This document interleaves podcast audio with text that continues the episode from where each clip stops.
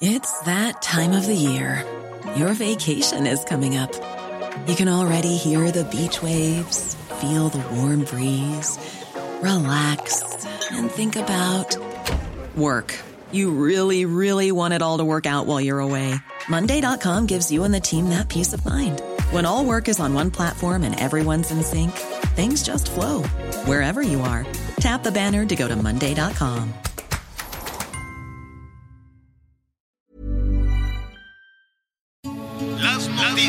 ¿Qué tal? ¿Cómo le va? Buenas tardes. Estás a punto de escuchar Yo soy Javier Alatorre. las noticias con Javier Alatorre. La vamos a pasar muy bien. Comenzamos.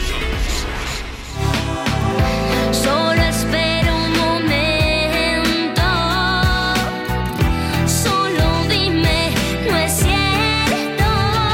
Solo quédate en silencio, cinco minutos, acaríciame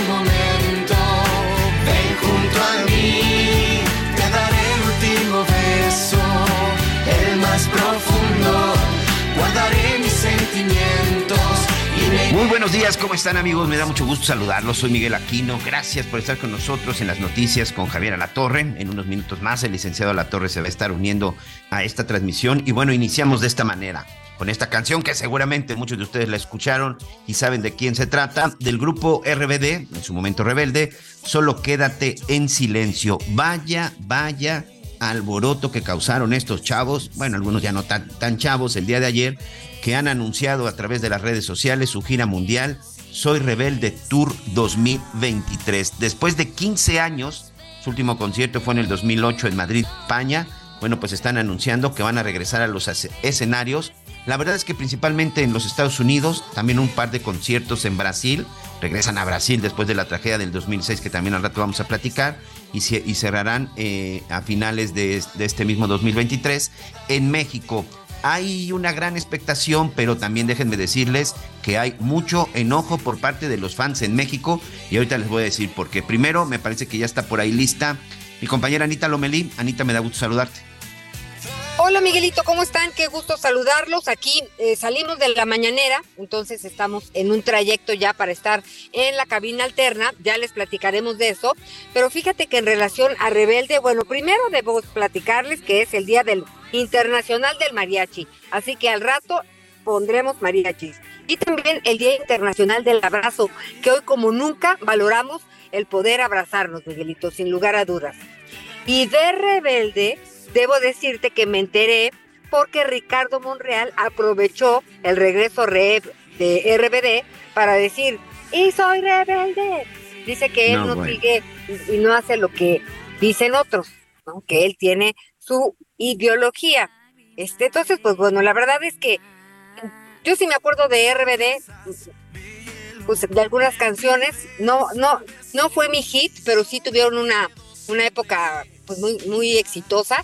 Y cuéntame por qué están enojados los fans mexicanos, eso sí no lo sé. Bueno, primero que nada, por supuesto, eh, en mi casa sí, en mi casa sí, este, mis hijas crecieron con la música de RBD a partir de la novela del año 2000. Bueno, porque no sé cuántos conciertos, así a bote pronto te puedo decir 2, 5, 6, 10, 12, son como 30 conciertos, solamente habrá uno en la Ciudad de México, que es el último en el Foro Sol, el 1 de diciembre, uno en Guadalajara, en el Estadio 3 de marzo, el 26 de noviembre, y uno en Monterrey, en el Estadio Móvil Super, el 24 de noviembre. Prácticamente el 97% de la gira será en la Unión Americana. Es decir, si muchos quieren ver a Rebelde, pues tendrán que ir si quieren al Paso, pueden ir a Nueva York, a Chicago, a Austin, Texas, a Sacramento, muchos, muchos conciertos que estarán dando en la Unión Americana, pero en México como tal, solo tres conciertos y eso es lo que tiene muy enojados a los, a los fans mexicanos. Pero bueno, de esto vamos a estar platicando y en Río de Janeiro también van a estar el 19 de noviembre y regresan a Sao Paulo el 17 de noviembre. Este lugar en el 2006 fue una de las tragedias musicales de, eh, en aquella época, en aquella década. El grupo de RBD llegaron a, a una plaza, a un centro comercial, a dar una firma de autógrafos y creo que por ahí interpretaron dos canciones. El lugar tenía una capacidad para albergar a 5 mil chamacos, 5 mil chamacas. Llegaron por lo menos 15 mil y lamentablemente entre los apretujones, los pisotones y todo, por desgracia murieron tres y muchas más resultaron lesionadas. Dicen que eso impactó de manera importante a estos chavos porque además muchos eran muy jóvenes, Anita. Por supuesto que lo recuerdo, fue verdaderamente este, un terror para muchas familias el ver primero la estampida y después pues no no ver llegar a sus hijos, Miguelito. Pero pues están sucediendo muchas cosas, Miguel, fíjate que en la Sí. mañanera eh, ahora fue en el antiguo ayuntamiento de eh, el antiguo edificio del El ayuntamiento Palacio del Antiguo Ayuntamiento. en donde es la oficina de la jefa de gobierno y ahí también hay varias, varias dependencias. Y pues estaba Sí, sí. básicamente el gabinete de seguridad. eh, supuestamente los dos temas eran el metro y eh, el caso de, de Ciro Gómez Leiva, las investigaciones. Pero pues finalmente de Ciro Gómez Leiva lo que dijeron es que se está avanzando, ¿no? Que están en los interrogatorios de estas per- 12 personas detenidas. No, realmente no se aportó ningún nuevo detalle. Eh, pues algunos eh, compañeros le preguntaron al presidente eh, en relación al autoatentado y él dijo, pues mira, un autoatentado, pues contratas a un cuate ya, pero me llama la atención que estos son 12. Entonces, pues tenemos que esperar, se están llevando a cabo de una manera muy, pues muy especial, muy... Quiso referirse a los derechos humanos para decir que él no va a torturar nunca a nadie en su gobierno, nadie va a torturar a nadie en su gobierno, pero sí necesitan investigar y que les digan a estos cuates quién les pagó y por qué les pagó, que es donde está eh, el meollo del asunto. Entonces, en ese tema nos quedamos ahí. En el metro, pues que la Guardia Nacional seguirá hasta que eh, pues finalmente se tome la decisión de que deje de hacerlo, que nada más ha habido dos incidentes desde que está la Guardia Nacional y que ha mejorado en general el robo a los a, pues a los usuarios del metro. Y también y se te fue el, y se te fue el detalle de más importante, ¿eh? enfrentamiento a la izquierda. Ok. Y se te fue el detalle más importante, Anita, que hizo su debut el, el general Luis Rodríguez Bucio ya como subsecretario de Seguridad, pues dando todos estos asuntos que tenían que ver precisamente con la información de seguridad, ¿no? En donde da todos estos avances desde el operativo de Ovidio, la detención, como tú bien dices, de los responsables en el caso de, de Ciro Gómez Leiva y otras cifras también en materia, en materia de seguridad. Oye, tú que estuviste ahí, dime algo. Este, ¿se tocó el tema de Durango, de lo que ha estado sucediendo en Durango en las últimas horas? Ok, tenemos este, hay algunos problemas con Anita Lomelí. Bueno, vamos precisamente hasta el estado de Durango porque el día de hoy hubo, hu- hubo un operativo. A ver, ¿está o no, Anita? Ok, perfecto. Bueno, como ya le decía, esta mañana hubo un operativo en el estado de Durango, se desplegó un fuerte operativo en el norte de la ciudad, en donde participaron elementos del ejército y de la Guardia Nacional.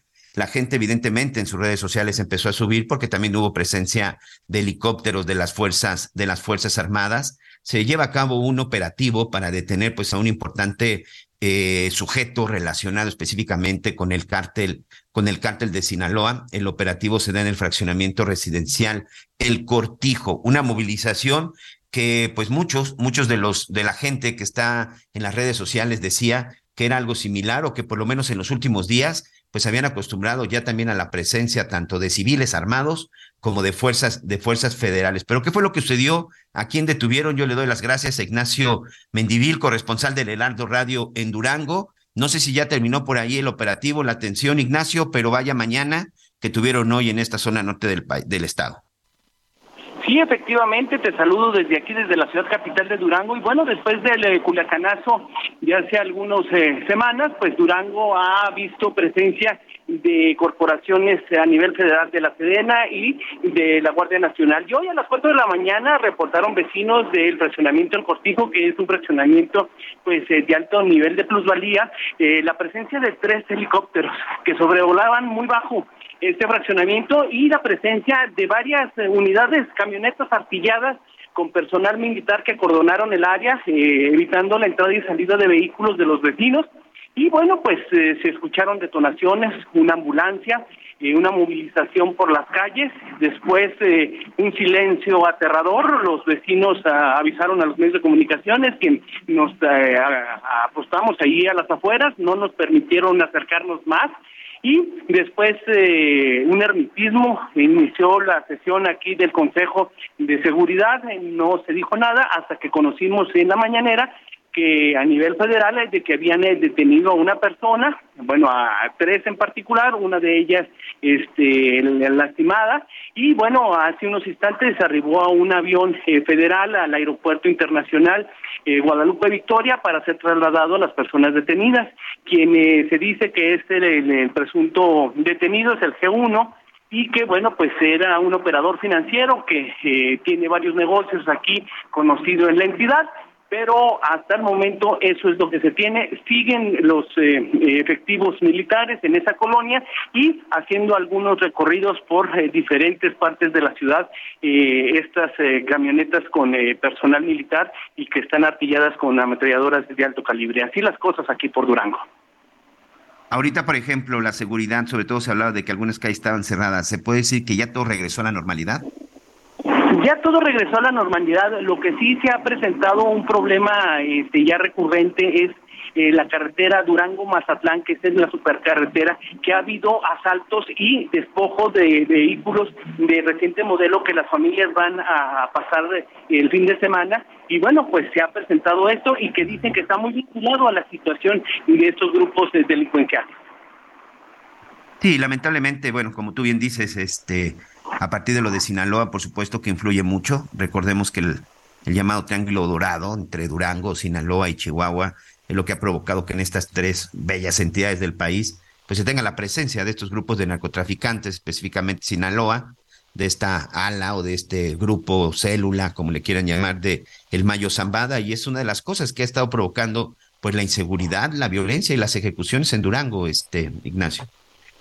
Sí, efectivamente, y aparte, bueno, pues tenemos presencia de algunos otros grupos que son los zacatecanos, que también se han venido dando enfrentamientos entre eh, dos grupos antagónicos eh, de la delincuencia y que, bueno, en medio está la Policía Estatal y las Fuerzas Federales. Sin embargo, bueno, pues ahí se ha logrado contener.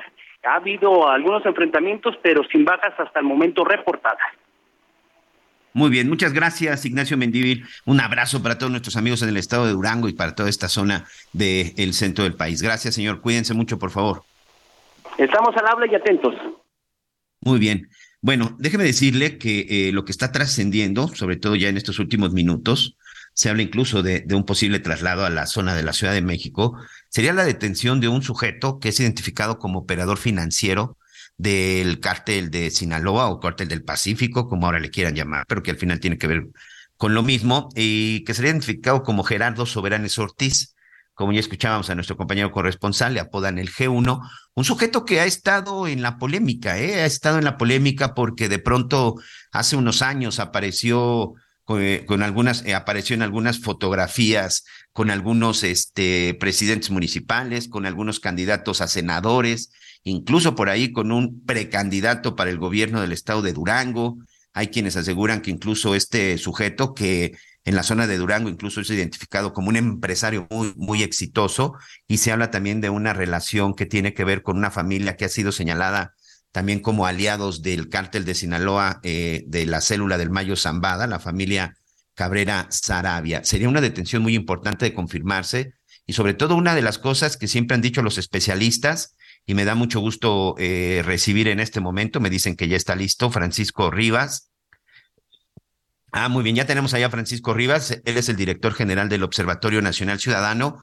Francisco, antes de entrar al tema para el que te invitamos, quiero preguntarte y aprovechar. Siempre eh, los expertos, los encargados en temas de seguridad dicen, uno de los golpes más importantes al narcotráfico es cuando le pegas a la célula del dinero, al que se encarga de operar el dinero y sobre todo cuando se les decomisa dinero y bienes, porque es ahí donde verdaderamente les duele a estos grupos criminales. ¿Qué opinas de lo que sucedió en Durango? Gracias y bienvenido.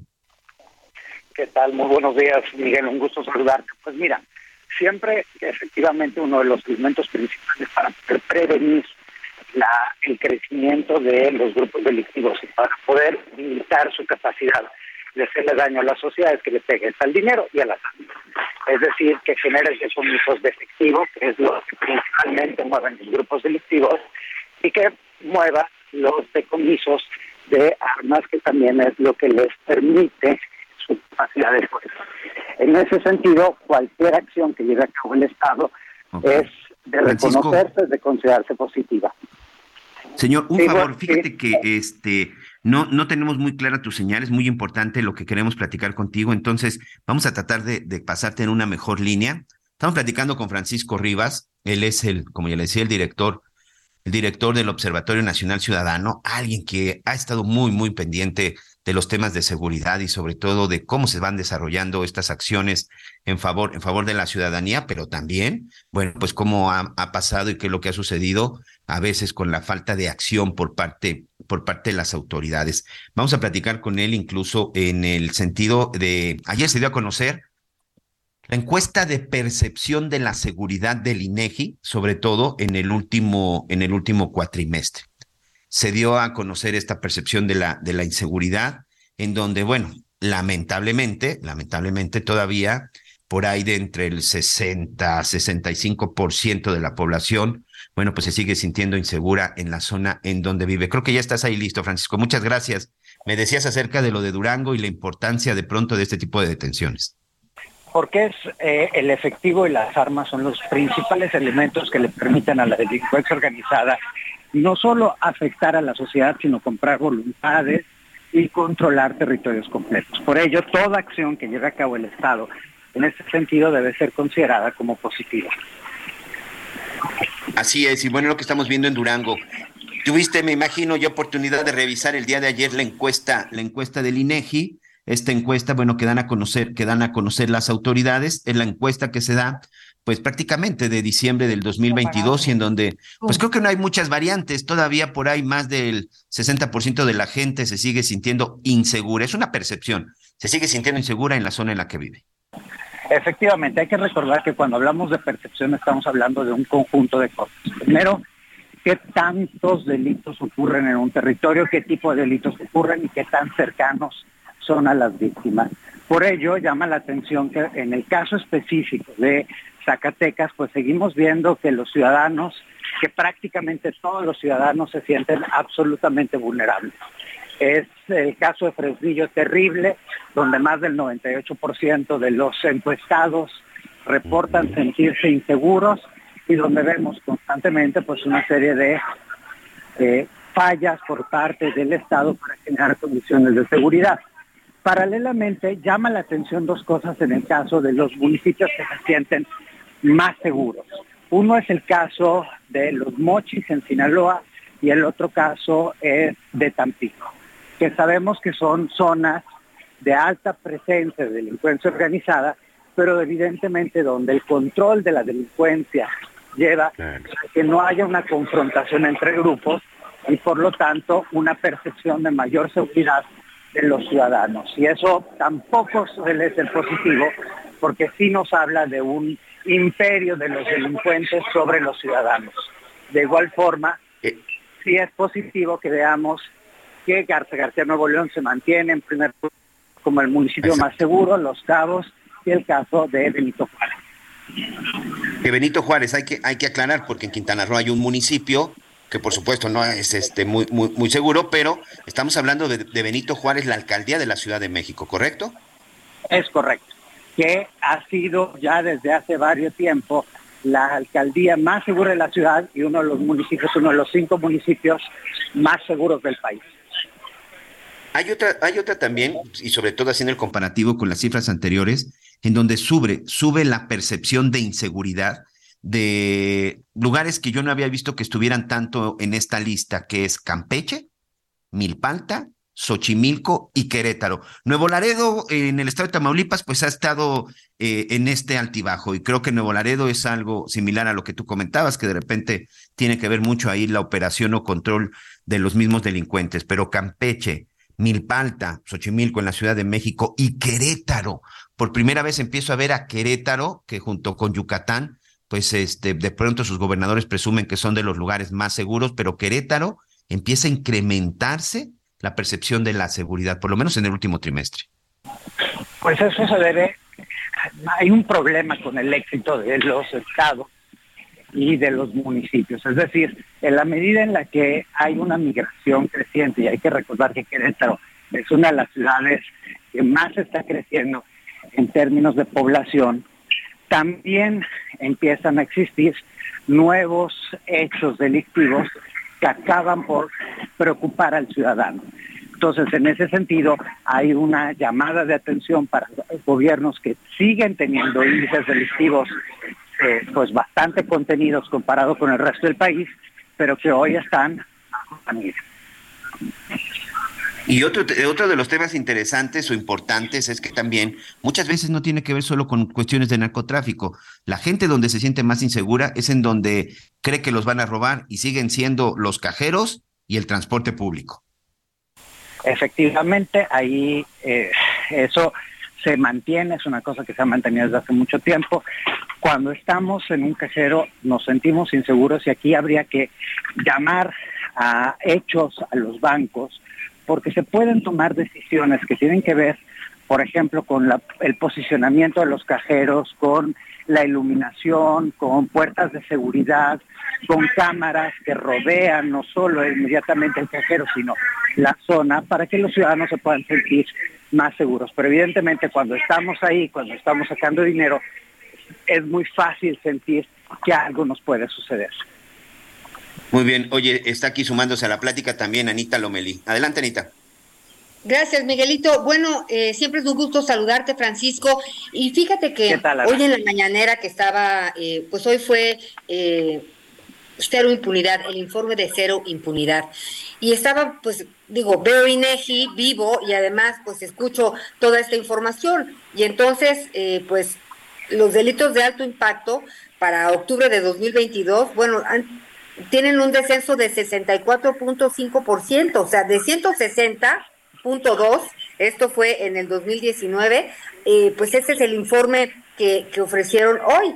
Y eh, para 2022, pues también empezaron a platicar en la Ciudad de México sobre distintas alcaldías, siendo pues la más complicada la Cuauhtémoc, seguida de la Venustiano Carranza, y pues es esta situación tan complicada de que eh, pues contrasten tantos datos, eh, porque finalmente se vuelve el pleito enconado de las cifras este, y el detalle de lo más importante que es la ciudadanía, pues ahí sigue, ¿no? Y si escuchamos que en cuestión de seguridad, pues bueno, tenemos muchos problemas.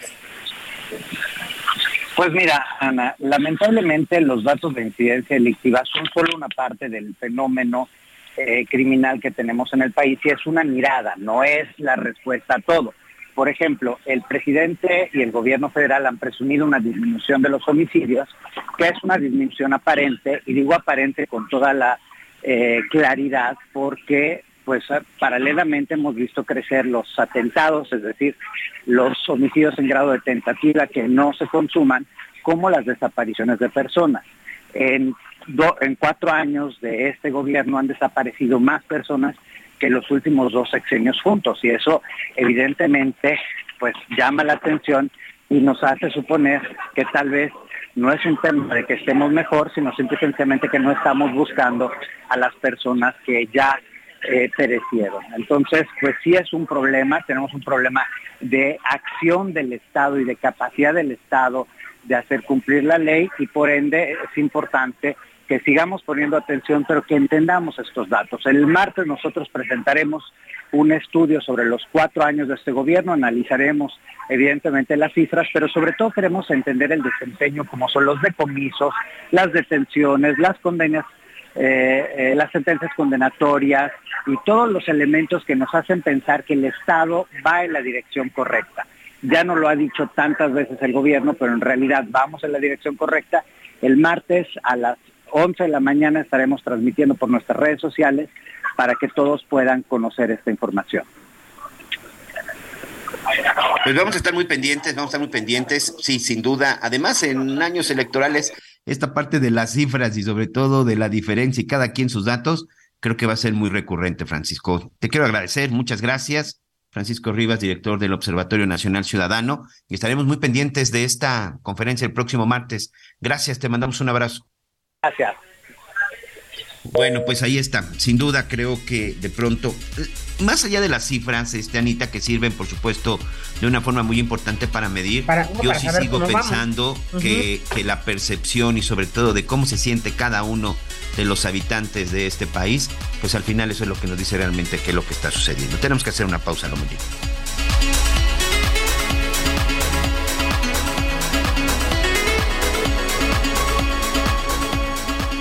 Conéctate con Javier a través de Twitter, arroba javier-alatorre. Toda la información antes que los demás. Ya volvemos. Todavía hay más información. Continuamos.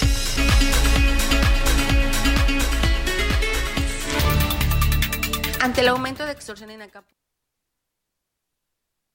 el puerto se quedaron varados. A cuatro años de gobierno, Claudia Sheinbaum reconoció que la pandemia es uno de los retos más duros que le ha tocado enfrentar durante su mandato. Nos ha tocado tiempos difíciles, la verdad. Eh, ya nada más la pandemia, eh, pues representó un reto tremendo y pues ha habido otros temas que... Bueno, la pandemia, la impresión general es que saliste bien librada, ¿no? Entendiendo Sí, la pero fue un tema pues no, no trivial. En entrevista para Heraldo Media Group, habló sobre la entrada de la Guardia Nacional al metro. Mantiene la teoría de los actos de sabotaje. Bueno, primero porque son 6.000 elementos. Sí, Eh, 6.060, yo- ¿no? Sí, Sí. si yo pongo 6.060 elementos todos los días en el metro de la policía preventiva, pues voy a descuidar este, las colonias. Entonces, no se trata Pero digamos, de si, es- tapar una si era cosa por el capaz la otro. policía para hacer ese trabajo, si se hubiera Sí, podido hacer. Ahora, yo creo que la Guardia Nacional también manda un mensaje, ¿no? De que hay el gobierno federal también está apoyando la seguridad del metro en colaboración con la policía y el gobierno de la ciudad y además, eh, pues porque nosotros tenemos conocimiento y además las estadísticas de que estaban ocurriendo pues situaciones atípicas fuera de lo normal. Fuera de lo normal, y es un mensaje también de que primero proteger a la ciudadanía por encima de todo. Eh, y segundo, pues también un mensaje de que estamos juntos, gobierno federal y nosotros, protegiendo a los ciudadanos. En materia de seguridad, su mensaje es que haya cero impunidad y que se detenga a los responsables de hechos delictivos, tal y como ocurrió en el ataque al periodista Ciro Gómez Leiva. Hay bandas delictivas en la ciudad que eh, actúan en la ciudad y actúan fuera de la ciudad. Y hay bandas delictivas fuera de la ciudad que también actúan en la ciudad o en otros lugares. Eh, no es que sea excesivo, pero sí hay que por cierta cantidad de dinero eh, pueden llegar a, a- a cometer algún delito grave, inclusive homicidio. Eh, ese es el caso de estas bandas delictivas. Lo importante aquí, y, y eso tiene que ver con inteligencia, la investigación y el trabajo de la Fiscalía, es que ha aumentado muchísimo la eficiencia en las detenciones. Antes se cometía un delito muy grave y no pasa nada. Este, Eso no nunca se se, vale. encontraba quién lo había cometido. En este caso, al detener a los delincuentes, pues más allá del motivo y eso que se sigue investigando, pues evidentemente mandas una señal de cero impunidad. Y de acuerdo con la jefa de gobierno, los capitalinos cada vez se sienten más seguros en la Ciudad de México. Hay algunas zonas donde hay eh, más seguridad. Yo creo que hay una. Bueno, eso lo dice el INEGI. ¿no? Sí, O sea, sí, eso es pasamos importante, de eh, och- 80% de la gente se sentía insegura a 67%. Es un- Sigue siendo alto. claro, pero es una reducción. hay una reducción muy importante. Eric Alcántara, Heraldo Media Group. El mundo de la moda en mueble está en movimiento en Expo Mueble Internacional, la feria líder de muebles y decoración en América Latina. Encuentra lo último en tendencias, diseño y calidad en muebles para el hogar, oficina, jardín, infantil, decoración, entre otros. La cita es del 15 al 18 de febrero en Expo Guadalajara. Regístrate en www.expomuebleinternacional.com.mx. Bueno, pues al fin es viernes eh, y hay muchas actividades que hacer.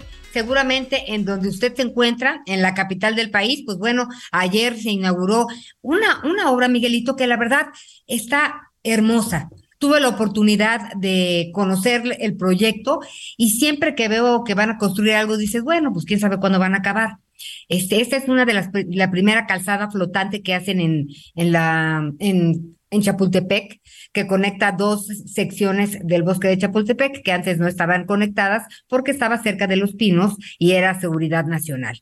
Total, que eh, la diseñó el artista Gabriel, eh, ahorita me voy a acordar exactamente de, de, de Orozco, Gabriel Orozco, este, y entonces desde el diseño de el, el suelo, eh, los barandales, es flotante porque pues por abajo la gente también tiene, tiene acceso, cruza el periférico y es para peatones, por supuesto, para personas con discapacidad, para ir con el bebé, ciclistas y corredores. Y dicen que en un momento dado de una emergencia, Dios que no lo necesitemos, puede entrar un automóvil y va, va a aguantar el peso.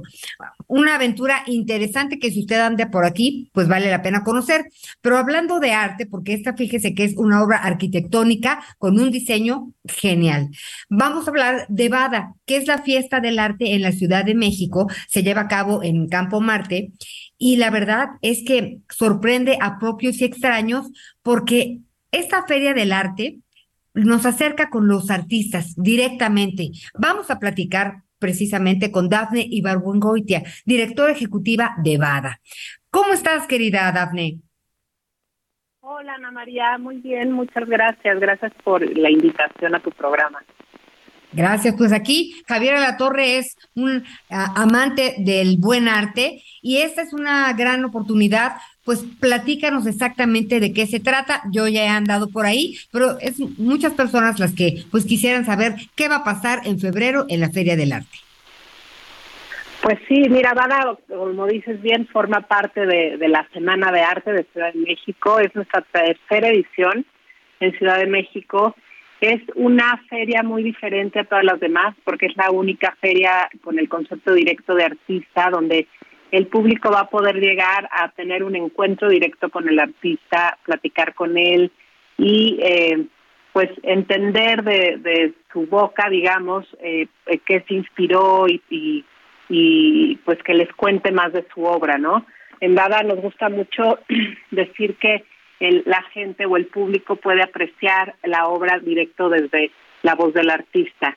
Y eso pues es algo único que, que queremos invitar a toda la gente a que venga a verlo. Esta edición realmente tenemos muchas sorpresas, tenemos eh, una instalación del artista de Chabén Romero que presenta Grupo Devlin y va a ser, bueno, una instalación muy interesante acerca de la mirada, precisamente, eh, tenemos una obra monumental del artista Diego Rodríguez que va a presentar por primera vez en, en, en, pues en el mundo, ¿no? Es una obra que va a ser itinerante y va a viajar por todo el mundo. Entonces es la primera vez que se va a presentar y estamos muy orgullosos de que Diego haya elegido Bada para, para esta celebración. Tenemos, vamos a tener como un artista invitado Iván Deng, que es un artista chino, que va a estar pintando en vivo un mural eh, de, pues de, muy grande ahí en, en, en Bada y también eso va a ser una experiencia increíble para que lo vean pintar en vivo porque bueno pues es un, un maestro como todos los 100 artistas que van a estar en Bada o sea realmente vamos a tener más de 100 artistas que todos son maravillosos son unos genios y queremos invitar a la gente a que venga y no se pierda de verdad este evento que, eh, pues bueno, eh, maravilloso en, en, esta tercera edición. Hay, hay muchísimas cosas y también estamos pensando en los niños porque Bada es una feria incluyente y Bada que quiere acercar a la gente al, al arte y no solo a los a los eh, a los que siempre han estado en el arte, sino claro. quiere a los seleccionistas, ¿no? Entonces, por eso incluimos a los niños, los niños no pagan y va a haber talleres de arte para ellos. Es una actividad familiar. ¿De cuándo a cuándo es? Es del 9 al 12 de febrero en Campo Marte, de 11 de la mañana a 8 de la noche. Como dices, es actividad familiar, es una actividad de todo el día. Vamos a tener ahí restaurantes y para que la gente pueda pasar un día completo. Y miren, es una, es una experiencia el ver una obra de arte. Eh, platicaba el otro día con algunas eh, personas coleccionistas y yo decía, bueno, es que eh, tenemos la creencia, ¿no? Pensar en arte es, no, bueno, o sea, no me va a alcanzar, de entrada no me va a alcanzar, este, y, y pues eh, esto se ha ido modificando por muchas razones. Eh, una porque hay muchos nuevos valores y los nuevos valores pues tienen que tomarse su tiempo para que los conozcan y para evaluar, eh, evaluar su arte y tener un currículum de exposiciones, por supuesto. Entonces tenemos esta posibilidad de conocer esta nueva camada de pues de artistas y no nada más son pintores, son escultores. Betsabe Romero pues es una institución que le ha dado la vuelta al, al, al mundo con sus instalaciones, pero es así, ¿verdad, Betsabe? Dafne? Sí, es así. Bueno, ella ella viene a hacer una instalación como artista invitada. Ella no es, es de los eh, artistas expositores, pero bueno, como dices, hay, hay talento en México y en el mundo, sin lugar a dudas, eh, muchísimo. Y, y también algo que tiene Bada es que le decimos al público que va a poder eh, tener acceso a arte desde 2.500 pesos, porque les pedimos a todos los artistas que además del precio de su obra, independientemente del precio de su obra, lleven 10 obras en formato pequeño con un costo de 2.500 pesos. Y esto es precisamente con el objeto de que la gente tenga eh, eh, esa accesibilidad al arte, para que pueda tener, llevarse una obra original y pueda empezar a ser coleccionista. Pues bueno, la verdad es que a quien no le gusta tener, pues algo lindo en tu casa, ¿no? Eh, y pues luego pasa el tiempo, pues así es como finalmente se va haciendo uno de, de sus cositas y también, pues mencionarlo, es el arte, además de eh, un placer y un deleite, pues es una inversión. Te agradezco muchísimo, Dafne Ibargüengoite, directora ejecutiva de BADA. Estoy segura que será un éxito y por ahí tendremos la oportunidad de saludarnos. Muchísimas gracias a ti, gracias a tu auditorio, los esperamos, nos va a encantar tenerlos aquí en Bada para que desayunan, coman y cenen arte.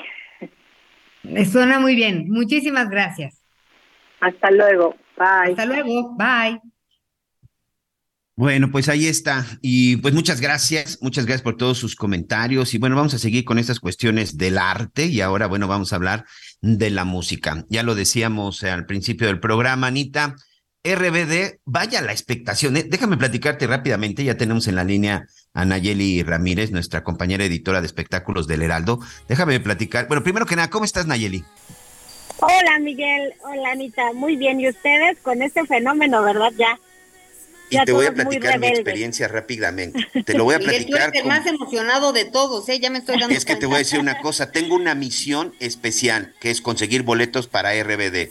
Mis hijas desde el mes de diciembre me dijeron, en las redes sociales de Anaí, de no sé quién, y no, ahorita tú me recordarás los nombres, pusieron que en, que en enero, papá, van a dar una, un evento. Ayúdame a investigar de qué se trata. Y ok, ok, déjenme ver, déjenme preguntarle a Nayeli a ver si sabemos de qué se trata. Ayer estaban a la expectativa las 12 y mis niñas tienen 18 y 23 años. Bueno, fue todo un fenómeno que ya al final terminaron enojadísimas porque efectivamente desde diciembre les mandaron ese buscapié de que iba a haber un anuncio importante y ayer finalmente sueltan la bomba. No sé tú qué opinas, Nayeli, pero vaya bomba la de RBD.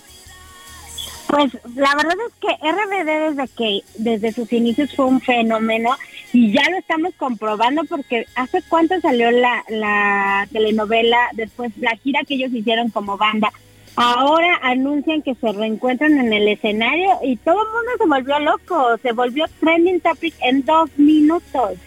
Sí, eh, la verdad es todo un fenómeno. Ya anunciaron las fechas aquí en México, van a estar en Monterrey, en Guadalajara y aquí en el Foro Sol, en la Ciudad de México.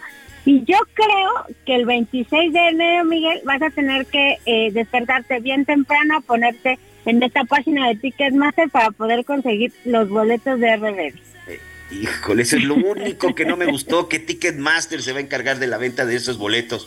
Te puedo garantizar que seguro va a ser un caos y que es preventa, ¿verdad? La que se va a dar primero, el 23, 24. El 26 es la venta, eh, la venta de preventa para RBD, 27 venta general. Y ya sabes, bueno, pues con varias condiciones y sí, desgraciadamente con todos estos antecedentes que tenemos de Ticketmaster, no sabemos cómo vaya a salir todo esto, si vamos a salir bien librados, pero toda la generación que creció con RBD está vuelta loca. Viste ayer el anuncio en el World Trade Center eh, con las pantallas. Eh, mucha gente, la verdad, pensaba que Poncho Herrera sí se iba a unir por fin a este reencuentro, pero pues ya vimos que no. Él sí ya de plano dijo, no, no me uno, no regreso a RBD. Pero bueno, creo que para los fans eh, sí es triste, pero con lo que van a tener en diciembre, porque el primero de diciembre es en el Foro Sol, ya están muy emocionados, ¿eh? Oye, que además es el último concierto. Quiero tu opinión. Son 26 conciertos, solo 3 en México y 23 en el extranjero.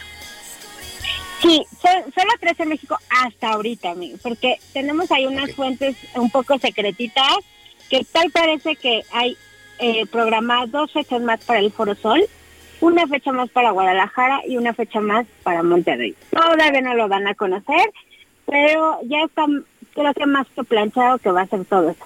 Se esperaron a diciembre, bueno, ya finales de año, porque como saben, Maite Perroni, que es una de las integrantes de RBD, está embarazada. Entonces están esperando, yo creo que nazca el bebé y ella ya esté preparada para las coreografías y para que pues ya haya disfrutado un poquito al, al bebé y puedan salir de gira porque toda Latinoamérica pues va a estar muy rebelde. Pues sí, porque de entrada pues estamos hablando prácticamente de ocho meses. El primer concierto será el 25 de agosto. Pues sí, tiempo suficiente para prepararse, ¿no? Sí, pues. Sí, y por ejemplo, a Anaí la teníamos eh, afuera ya desde hace mucho tiempo de los escenarios.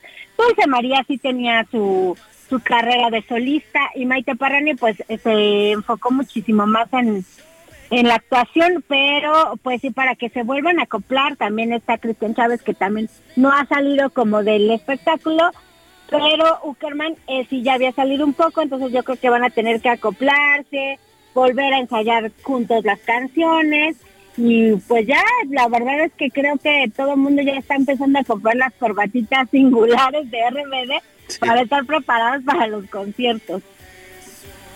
Anita.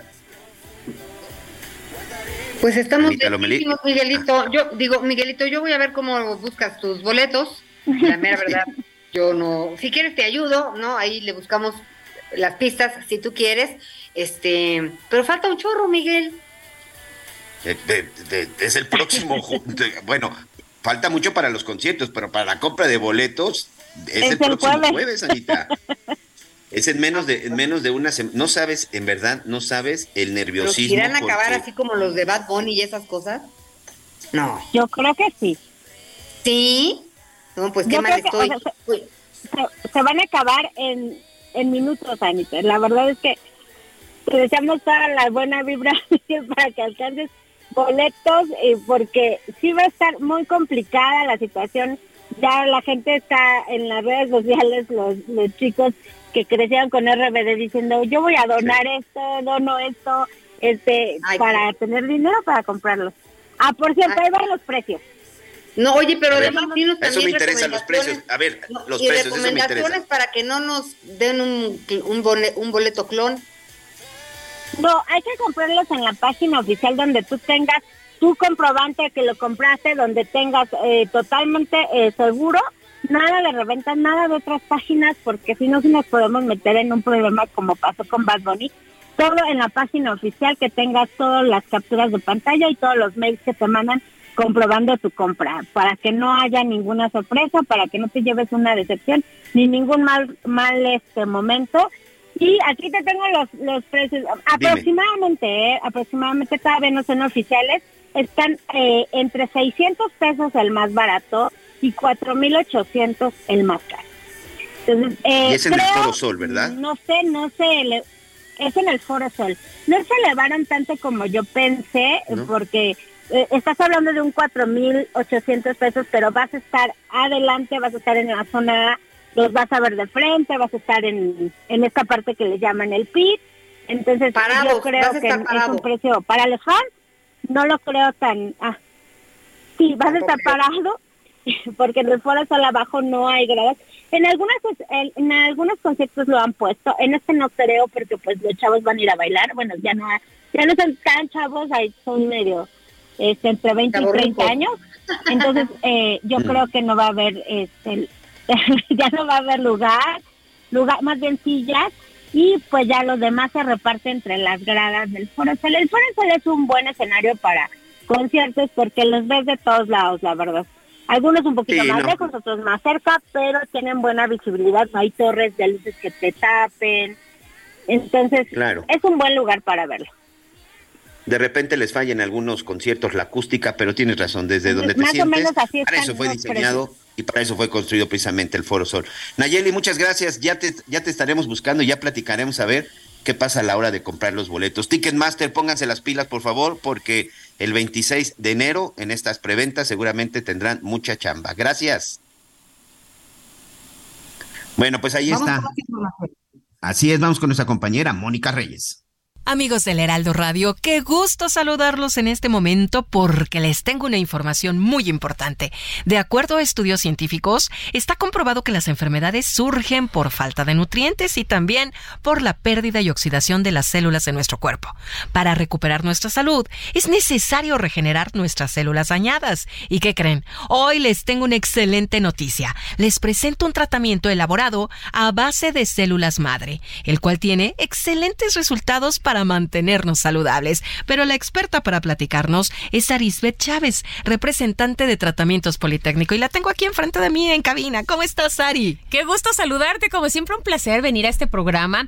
Fíjate que este tratamiento, en serio, debemos de aprovecharlo. Aquí en nuestro país tenemos investigadores que han logrado cosas extraordinarias y este precisamente está hecho a base de células madre. Todos tenemos células madre en, tu- en nuestro cuerpo. Son las encargadas de regenerar tus órganos, tejido, cartílago, hueso y la piel. Pero perdemos millones de ellas todos los días. Claro, ¿y cómo las motivamos, no? Y cómo las recuperas. claro. Este tratamiento que es eh, aprobado, investigado por científicos reconocidos a nivel mundial, nos ayuda a regenerar el funcionamiento de todos nuestros órganos y los resultados son que recuperas la salud, tienes huesos más fuertes, más saludables y sobre todo luces una piel joven y radiante. Las células madre actualmente se utilizan para tratar más de 80 enfermedades. Tenemos pacientes que de verdad les va muy bien con este tratamiento, diabetes, lupus, cáncer, tumores, funciona muy bien en Parkinson, en Alzheimer, artritis reumatoide, en ansiedad, en depresión y estrés. Y a mí me gusta enfatizar Sí. esto porque a veces pensamos que nada más tenemos una depresión ahí pasajera. Puede que tengamos un desorden químico que con este tipo de tratamientos nos puede ayudar a sentirnos muy bien. Además, las células madre ayudan a mejorar el sistema circulatorio, a frenar la propagación de células cancerígenas, mejoran la función renal y hepática y el funcionamiento de nuestro sistema nervioso central. Tan importante. Este tratamiento, fíjate que es riquísimo en antioxidantes y dota de una cantidad de nutrientes y sobre todo de antioxidantes que andamos buscando siempre en todos lados a todo nuestro cuerpo en una sola cápsula, mi querida Moni. Por eso de verdad que funciona desde la primera semana. A mí me gusta mucho esto que estás platicando. En una sola cápsula tenemos tantos antioxidantes y tantas bondades, pero ¿a dónde? ¿A dónde encontramos este tratamiento? ¿Algún número para marcar? Sí, tienen que comunicarse al 55 56 49 44 44. Le digo una cosa, vaya marcando porque siempre se nos acaban estos paquetes especiales que hemos preparado para todos ustedes. 55 56 49 44 44. Siempre nuestro principal propósito, sobre todo de año nuevo, pues es mejorar nuestra salud, nuestra apariencia. Sí. Pues hoy yo les voy a ayudar con eso, porque les voy a enviar un año completo de este tratamiento a un precio especial. La idea es que no lo interrumpas y que tú vayas viendo los resultados conforme lo vas tomando. Además, eso no es todo.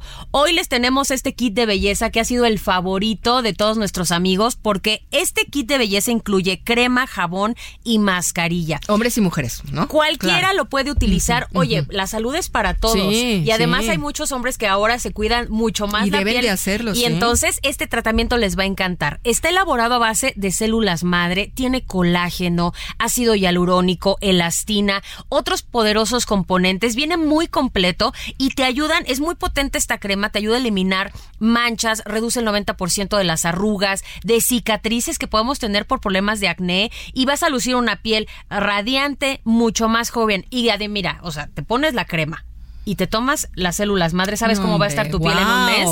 Sana. Espectacular. Además, el jabón es una delicia porque exfolia la piel, elimina toxinas, células muertas y además cerramos con broche de oro porque la mascarilla crea un efecto lifting. En su paquete les voy a incluir un masajeador que elimina dolor y estrés con diferentes intensidades de masaje y luz infrarroja, que siempre un masajito cae muy rico. Muy bien. Y una bocina Bluetooth que vienen completamente gratis para todos ustedes. Y si es de las primeras personas en comunicarse al 55 56 49 44 44, yo les voy a aplicar un 2 por 1 en los paquetes. Por eso les conviene marcar hoy, porque sus paquetes hasta la puerta de su casa son dobles. Dos el- años de el hoy. tratamiento. Así es. 55, 56, 49, 44, 44. 55 56 49 44 44. Aprovecha la promoción porque de verdad es que vuela. A marcar. Muchas gracias, Ari. Hasta pronto. Regresamos al Heraldo Radio.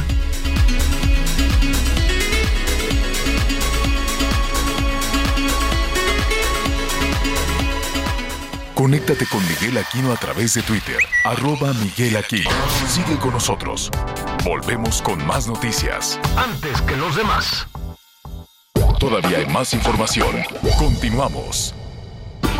Las noticias en resumen.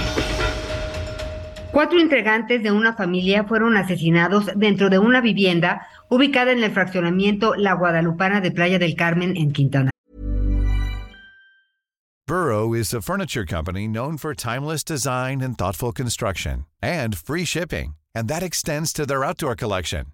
Their outdoor furniture is built to withstand the elements, featuring rust-proof stainless steel hardware, weather-ready teak, and quick-dry foam cushions.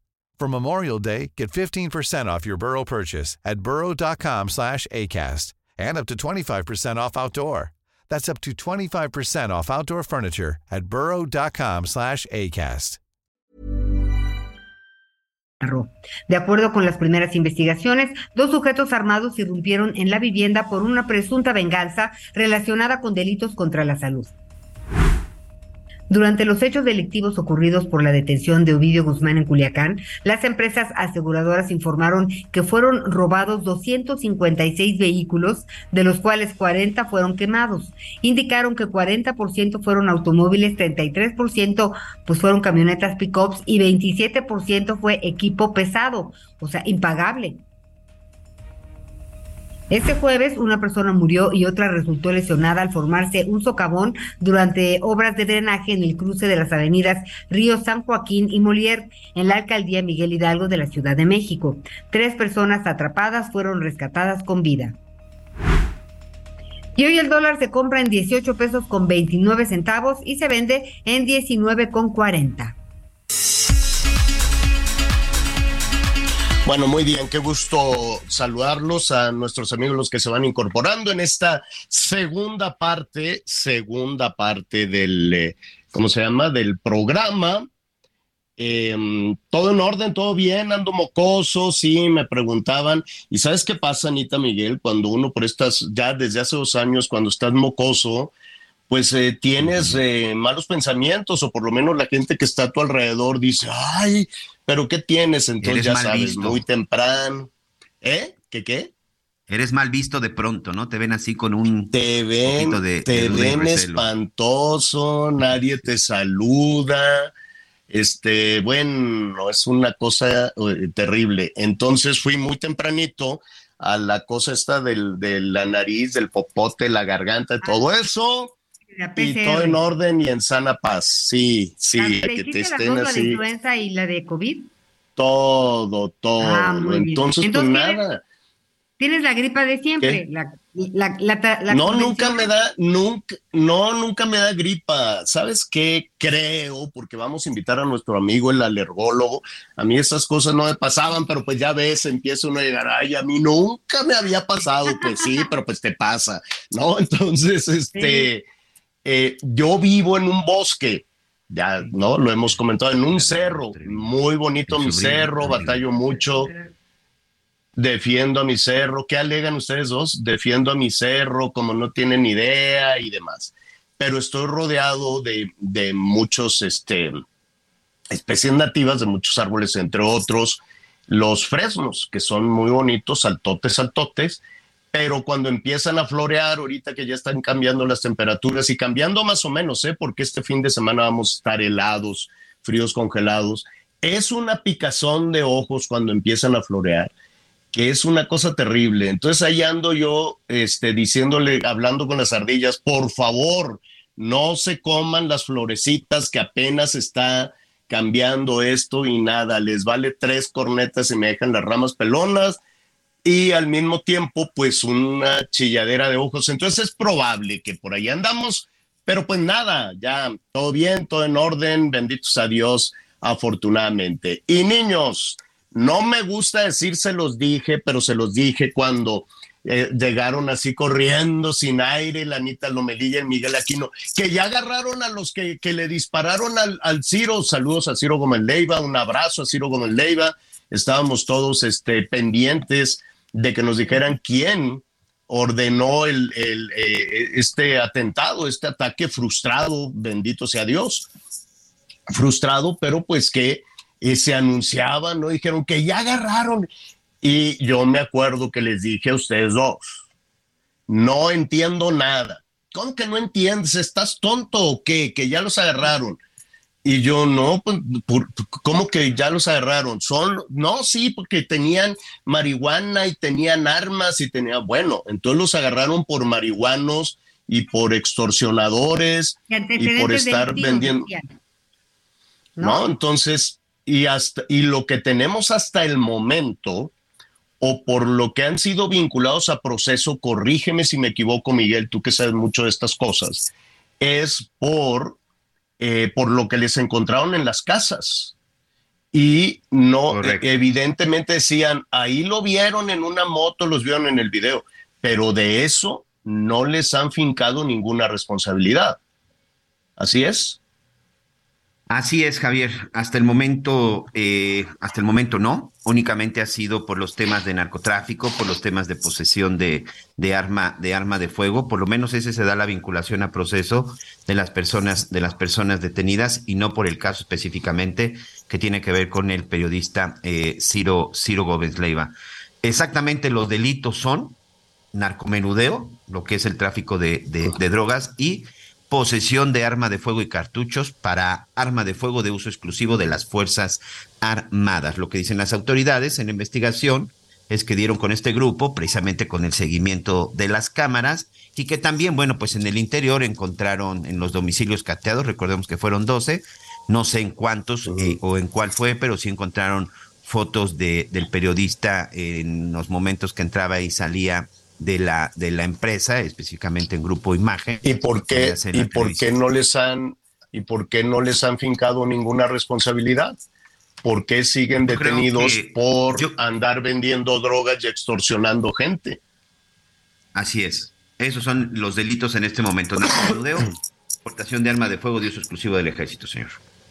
Ahí está. Entonces, creo que quisieron dar, con todo respeto, un, un, golpe de muchísima efectividad, de ahí está, ya los agarramos, y todo lo demás son especulaciones, porque ahora los responsables es una cosa tan nebulosa como los, los eh, contrincantes, o como les dicen, los, los conservadores.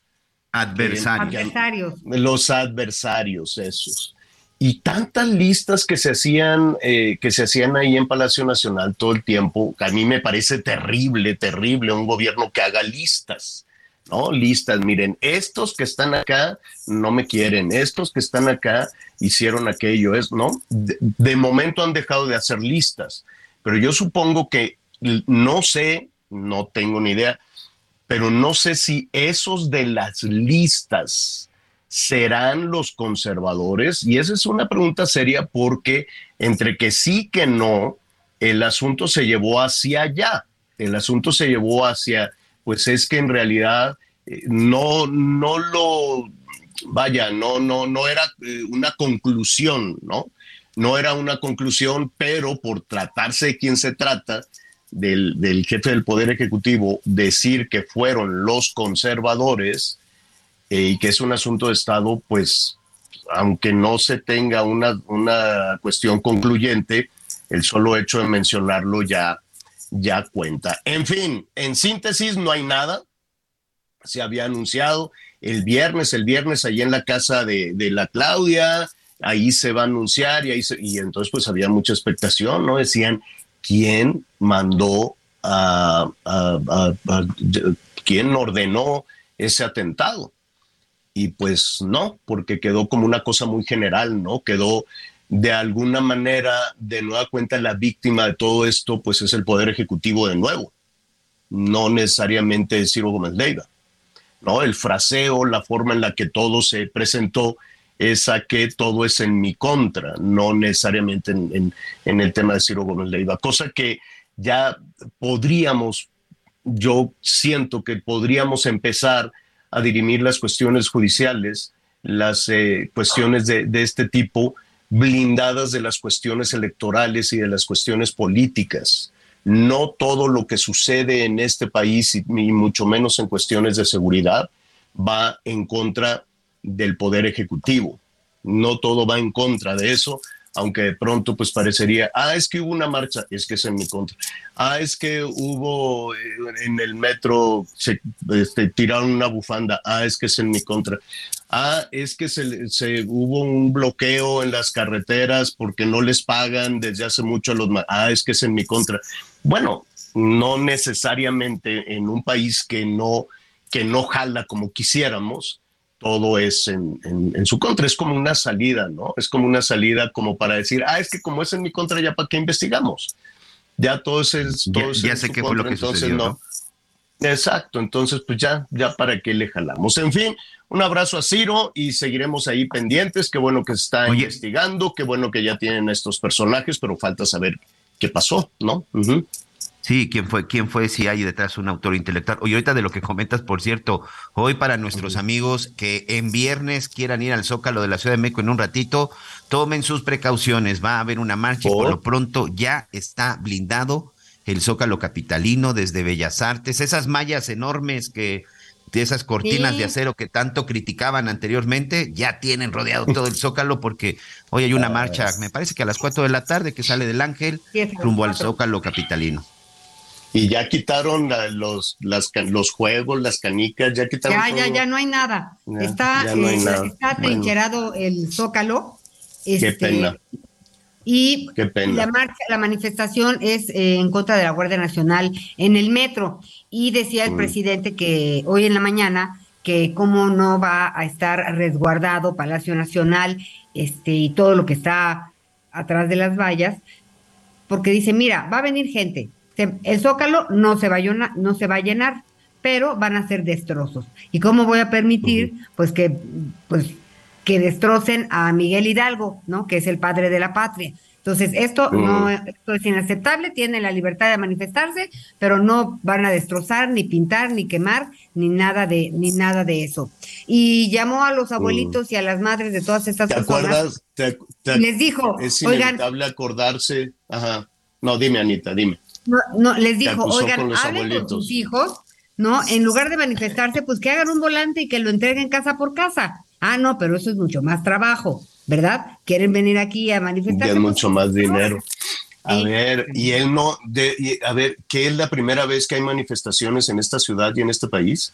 Nadie bloqueó Paseo de la Reforma, nadie se manifestó, nadie marchó nunca antes, jamás. Nunca, eh, esta es Pues de una ciudad de vanguardia.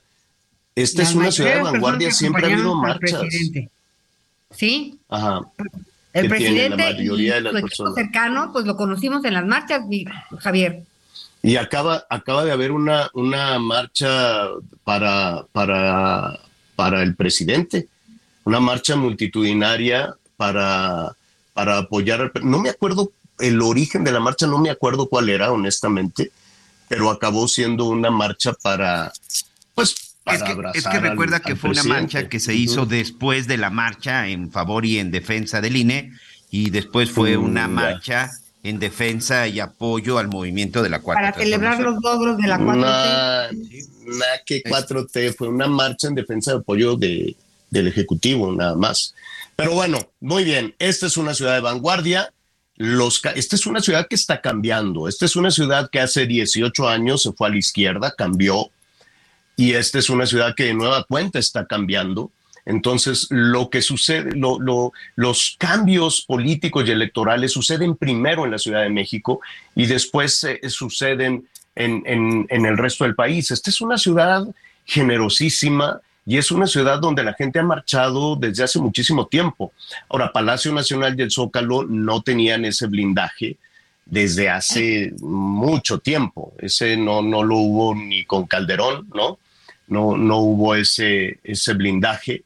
Se nos había prometido que ya no iba a haber vallas y que ya la gente iba a caminar, iban a poder entrar a todos lados, pero pues no se pudo, ¿no? Yo, yo, yo sé que es, es un muy buen propósito que todos los políticos en el mundo quisieran tener esas calles eh, eh, blindadas de, de las cuestiones políticas y electorales, porque el resto de la ciudadanía pues no tiene nada que ver con esto, ni con elecciones, ni con contrincantes, ni con nada de eso. El resto de la ciudadanía quiere vivir su ciudad. Ojalá si hiciera, ¿sabes qué sería muy bonito? Como en Brasil, hicieron una ciudad para que todos los políticos se fueran a vivir allá. Bueno, para que toda la, la administración pública se fuera. Y muy bonita, Brasilia. Y entonces, este, dejar un poquito en paz a todo el mundo. Entonces, imagínate eh, generar en un espacio de la zona conurbada de la Ciudad de México o de la misma Ciudad de México, con las vías adecuadas, con la comunicación adecuada, con metro, con servicios, que, y que ahí estuvieran todos los que gobiernan, el Poder Ejecutivo, el Poder Legislativo, el Poder Judicial, los, este, la, la jefa de gobierno, todos, que todos estuvieran ahí y nada más dejarles a los alcaldes, pues ahí una oficinita, pero que allá también tuvieran en esa ciudad de gobierno, imagínate que se llame ciudad administrativa, ¿no? Ciudad administrativa del Nuevo Anáhuac, por decir algo, ¿no? Del Valle de Anáhuac, que se llame Calmecac del Valle de Anáhuac, y que ahí estuvieran todos, ahí vivieran, ahí durmieran, ahí vivieran todos los senadores, todos los diputados, este, ahí estuvieran todas las dependencias de gobierno juntitas, no todos, las de energía, las de educación, todos juntitos, y entonces todos los trámites, ah, pues que necesito hacer un trámite, sí, como no, agarra un tren, agarras el metro, el pecero, te vas a la ciudad administrativa del Valle de Anáhuac, de ahí hay un marchódromo, ¿no? También para que ahí fueran las manifestaciones, ponerles unos cristales para romper, pues para que tengan también cosas para, para poder romper, este, darles a quien, toma aquí tu capucha, tu tinta, todo lo que necesites, y que estuviera hecho con unos materiales reciclables para que se pudieran estar arreglando. Y que el resto de la ciudad, imagínate qué bonito sería, que el resto de los ciudadanos pudiéramos vivir nuestros parques, nuestros jardines, eh, nuestros museos, nuestros palacios, ir a la catedral, ir al palacio del ayuntamiento que se convirtiera en un museo, disfrutar de todos los palacios y de todos los comercios. Este, y, la Ciudad de México es bellísima si le quitas a los políticos. Es bellísima. Entonces imagínate que todos se fueran para allá y ahí que fuera muy eficiente, con muchas vialidades, con mucho este, estaciones de metro, estaciones de tren, estaciones de autobuses, para que cuando vengan los manifestantes de Guerrero o de Chiapas o de donde sea, para cuando vengan los normalistas, que tuvieran un área adecuada con baños, con, ¿no? Con los camiones y que le dijeran aquí les vamos a dar su torta, aquí les vamos a dar esto y vayan a manifestarse. ¿Contra quién? Pues nos queremos ¿Fuiste a manifestar Dinamarca contra no en estos quién. días? Fui a Dinamarca. Es que, Estaría bueno, es que estás pintando una ciudad que ya No, es quisiéramos una ciudad todos. bellísima, Miguel. Te Pero ¿a prometo, Miguel. estaría es increíble. Estaría, yo todo lo que se han gastado en no sé qué tantas cosas, haría una ciudad administrativa. Y además, si empujan un poquito, que ahí estuvieran también las representaciones de los gobiernos de los estados, por si se ocupa irle a lanzar una trompetilla a algún gobernador, ¿no? Entonces, pues de una vez, y, y que esté todo, pues más o menos, este, el resto de la ciudad estuviera blindado. ¿Qué opinan? Pues No mira, La verdad, la Pero- ciudad, no. A mí sí me gusta muchísimo la ciudad. El centro tiene tanto que ofrecer, pero cada vez se complica mucho llegar este, Claro. a estas Sí, partes. que no la dejaran. El próximo candidato, el próximo candidato o candidata que ofrezca blindar a la ciudad de los asuntos políticos, yo voto por él, del partido que sea. Fíjate ¿No? que a mí me ha estado pasando algo curioso, ahora que, bueno, que estamos viviendo entre el sureste y la Ciudad de México. eh, de pronto, cuando vives aquí en la Ciudad de México, lamentablemente, pues tienes que vivir bajo el caos y te acostumbras al caos. Pero cuando de repente estás en otra región del país, en donde, bueno, pues no es tan caótico, la verdad es que cuando regresas, sí te das cuenta y sí percibes ahora, ¿sabes a mí qué me ha sucedido mucho? El valor del tiempo, señora La Torre.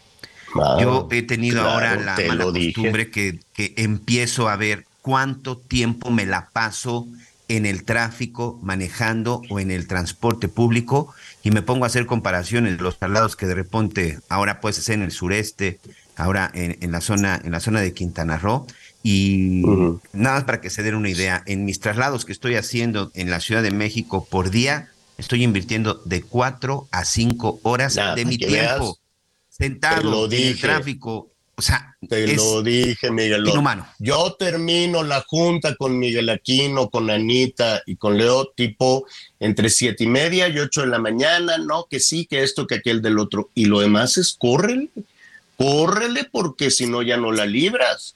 Y terminando el, el- el radio, córrele por un taco, porque si no ya no la libras para la noche.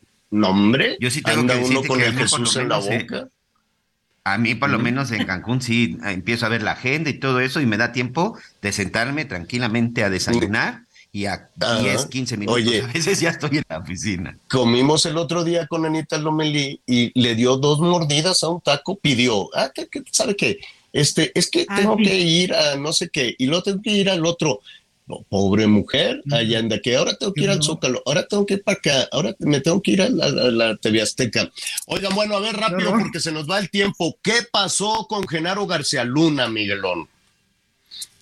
Bueno, pues ya quedó definido el jurado, siete mujeres, cinco hombres. Recordemos que en Estados Unidos quien decide si es culpable una persona que está bajo proceso es un jurado civil, es un jurado que en esta ocasión fue seleccionado entre 400 personas, todos de estos voluntarios, muchos de ellos incluso son por invitación, pero muchos de estos voluntarios, y en esta ocasión, bueno, pues ya está definido, siete hombres, cinco mujeres, después de pasar por una serie, pues, de, eh, de alegatos, de presentación y de documentación, pues ya al final se ha decidido y se ha elegido. Ojo, porque eh, los que tienen mucha mano para llevar a cabo esta elección, pues tiene que ver tanto con la defensa como con la propia fiscalía, que es la parte acusadora. Pero ayer, fíjate, Javier, que se dieron dos cosas muy interesantes, no solamente que ya se confirman estos 12 integrantes del jurado, sino el propio juez Kogan, que es el encargado de todo este asunto y, y gente de la fiscalía, dan a conocer los nombres de algunos de los testigos protegidos que van a utilizar en el juicio contra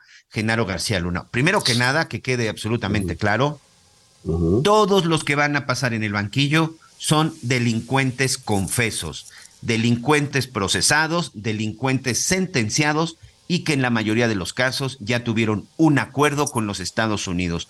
Hoy irte en extradición a los Estados Unidos, que no fue el caso del Chapo, pero en la mayoría de los casos siempre obtienen un beneficio. Ellos aceptan los cargos, ellos aceptan pues declarar en todos los casos que ellos les pidan, ellos aceptan eh, señalar a algunos de sus cómplices, señalar a algunos de sus enemigos y a través de estos beneficios pues obtienen condenas más pequeñas o los meten a penales de, de menor seguridad e incluso no les quitan todo sus bienes o incluso todo su dinero. Entonces, los 70 que van a participar, que son capos de la droga, ex policías, ex funcionarios incluso también algunos de origen colombiano, pues van a estar ya ahí. Entre ellos, este, pues evidentemente de estar, pues prácticamente son los mismos que pasaron con Joaquín el Chapo Guzmán. Vamos a decir que es la segunda Claro. parte de la de la versión de, de- de- del juicio contra Joaquín el Chapo Guzmán. Va a estar ahí, por ejemplo, Edgar, eh, la, este sujeto apodado la Gran, el Grande, que fue detenido por la Policía Federal. Va a estar ahí Jesús el Rey Zambada, el hermano del Mayo Zambada, que como todos sabemos ha obtenido muchos beneficios y que hoy tranquilamente está ya en los Estados Unidos. Va a participar también el hijo del Mayo Zambada, quien también obtuvo muchos beneficios, quien también incluso ya fue liberado, y Ajá. algunos otros personajes que tienen que ver, insisto, con estas negociaciones. Pero aquí lo más importante para la defensa es que le van a permitir a Genaro García Luna mostrar fotografías de lo que ha sido su carrera, su trayectoria, sus reconocimientos en Estados Unidos. Yo lo decía y, y- y lo vuelvo a reiterar. Si Genaro García Luna en los últimos 15 años o en los 12 años que duró como funcionario del 2000 al 2012 logró ocultar todos los delitos de que hoy se le acusan y se burló de los Estados Unidos, la verdad es que es un mago. Genaro García Luna en los últimos 15 años, por lo menos del 2000 al 2012 o 2015, me atrevo a decir que fue de los hombres más investigados por la Unión Americana, Javier, porque él estuvo en las oficinas de Pentágono, de la DEA, de la CIA, en la Casa Blanca, en la casa de Hillary Clinton. Hillary Clinton lo recibía y estuvo aquí con él en México. Y otra parte interesante que también el juez dijo, solo y exclusivamente pueden exhibir y, ver, y decir qué fue lo que sucedió del 2000 al 2012, pero no del 2012 al 2018. ¿Por qué? Porque parte de, la, de, la, de lo que alega la fiscalía es que dicen que del 2012 al 2018 obtuvo grandes cantidades de dinero, incluso hasta por desvío de erario público. Nada más les recuerdo que Genaro García Luna, el No. 30 de noviembre del 2012, dejó de ser secretario y funcionario y se convirtió en un civil. Y durante todo ese tiempo vivió en los Estados Unidos. Ahí puso su residencia, Ah, puso su negocio y claro. entraba y salía con una visa especial, señor. En ese, en ese último punto, este, yo creo que ah, se le revuelven las fechas al, al gobierno federal, porque, bueno, se lo voy a decir después de una pausa, volvemos de inmediato.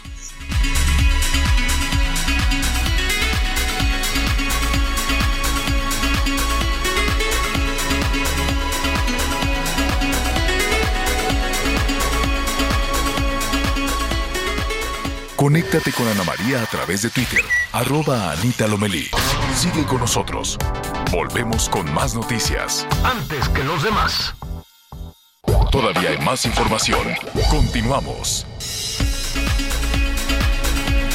En el municipio de Tepetongo, Zacatecas, fue localizada una fosa clandestina con cuatro cuerpos correspondientes a un hombre y tres mujeres, por lo que se relaciona con la desaparición de cuatro jaliscienses que pues habían desaparecido desde el pasado 25 de diciembre.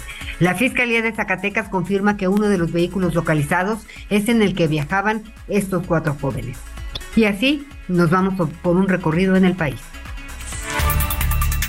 Ante el aumento de extorsión en Acapulco, decenas de habitantes de la zona poniente del puerto se quedaron varados, después de que la mañana del miércoles al menos 150 taxistas de esa ruta suspendieron el transporte público debido a este delito. Las salidas se frenaron desde las 10.50 horas, luego de que la noche del martes una camioneta urban de pasajeros fue incendiada en las inmediaciones del mercado central ubicado en la colonia centro de la ciudad. Las suspensiones en los tres sitios que llevan a la colonia Jardín en sus tres secciones, Palmas, Azteca y Mangos, los cuales están ubicados en el centro y la costera del municipio. Los transportistas denunciaron que los grupos delictivos que operan en el puerto les aumentaron el cobro de cuota de una hasta tres veces por semana. Reclamaron que debido a la falta de garantías de seguridad, decidieron frenar actividades para evitar otra agresión contra el sector. Señalaron que hasta ahora la estrategia de las autoridades municipales, estatales y federales no ha dado resultados para disminuir este delito. Tan solo del lunes al miércoles de esta semana se han registrado al menos seis asesinatos en el puerto, de los cuales uno ocurrió en el mercado central y uno más en la ruta que desde ayer se quedó sin taxistas. Desde Guerrero,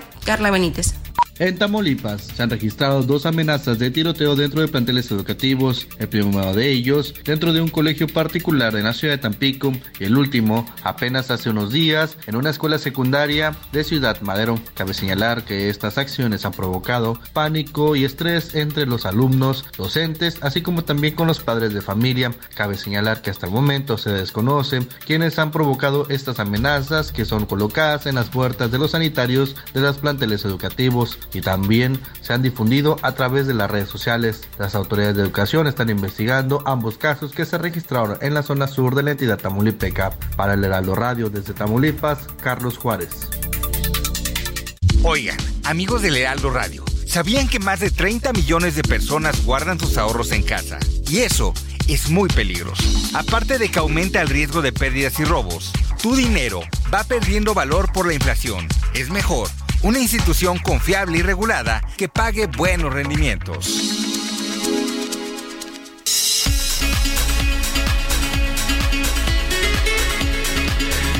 Bueno, muy bien, gracias, gracias, muchísimas gracias por, eh, por todos sus comentarios. Un poquito más adelante seguiremos también retomando estos temas, lo que está sucediendo allá en Nueva York con, eh, con Genaro García Luna, eh, la forma en la que está arrancando este juicio y ya nada más para, para concluir que no, no, no, vaya, es una digamos que es, es, una parte que quisiera, entiendo Miguel, corrígeme si me equivoco, que quisiera el gobierno mexicano, el gobierno federal, incluir en la lista de acusaciones de, de los Estados Unidos.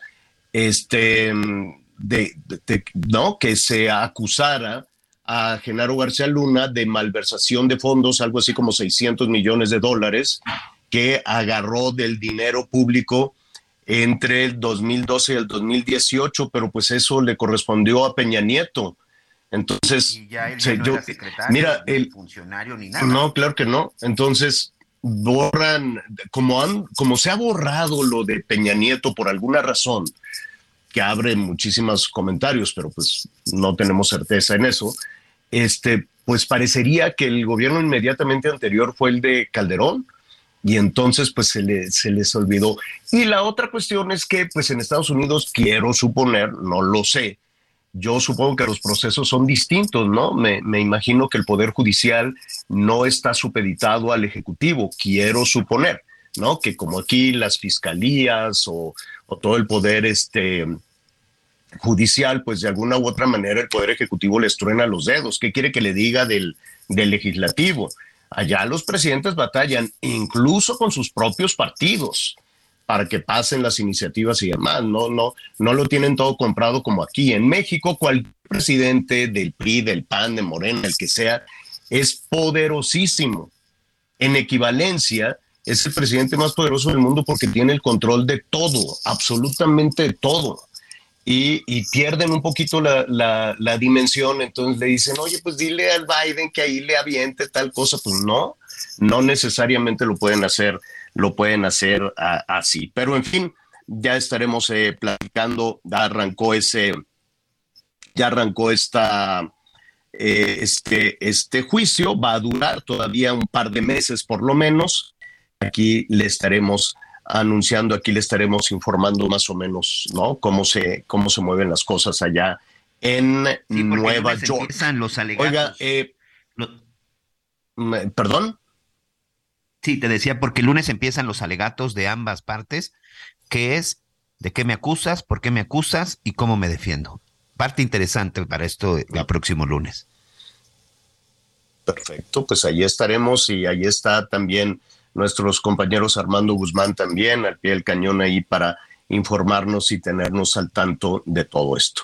En este espacio estamos platicando y seguiremos platicando con quienes han levantado la mano para convertirse en presidenta o en presidente de la República. Hemos platicado con los aspirantes de Morena, prácticamente con todos. Nos falta este, el secretario de Gobernación, pero hemos platicado casi con todos y hay que seguir haciéndolo, ¿no? Desde que se dio el banderazo de salida en la competencia electoral, que fue hace mucho, pues estamos platicando ahí con todos. Que la ley dice que sí, que no, pero pues bueno, ya sabe que, que aquí esto ha sido en cuestión electoral muy, muy, muy laxo.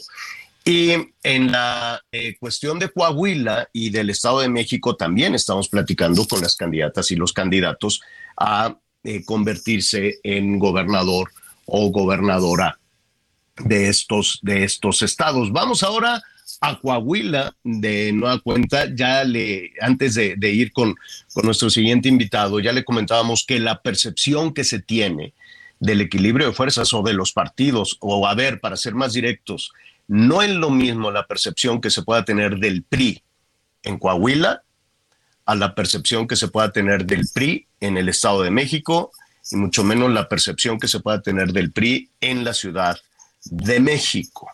¿no? Hay percepciones distintas, hay, eh, hay historias diferentes. Si no me equivoco, en Coahuila el PRI ha gobernado pues desde su, desde su llegada, desde su fundación, y si no, que Manolo Jiménez, el ingeniero Manolo Jiménez, que es precandidato del PRI PAN PRD al gobierno de Coahuila, nos lo diga. ¿Cómo estás, Manolo? Qué gusto saludarte.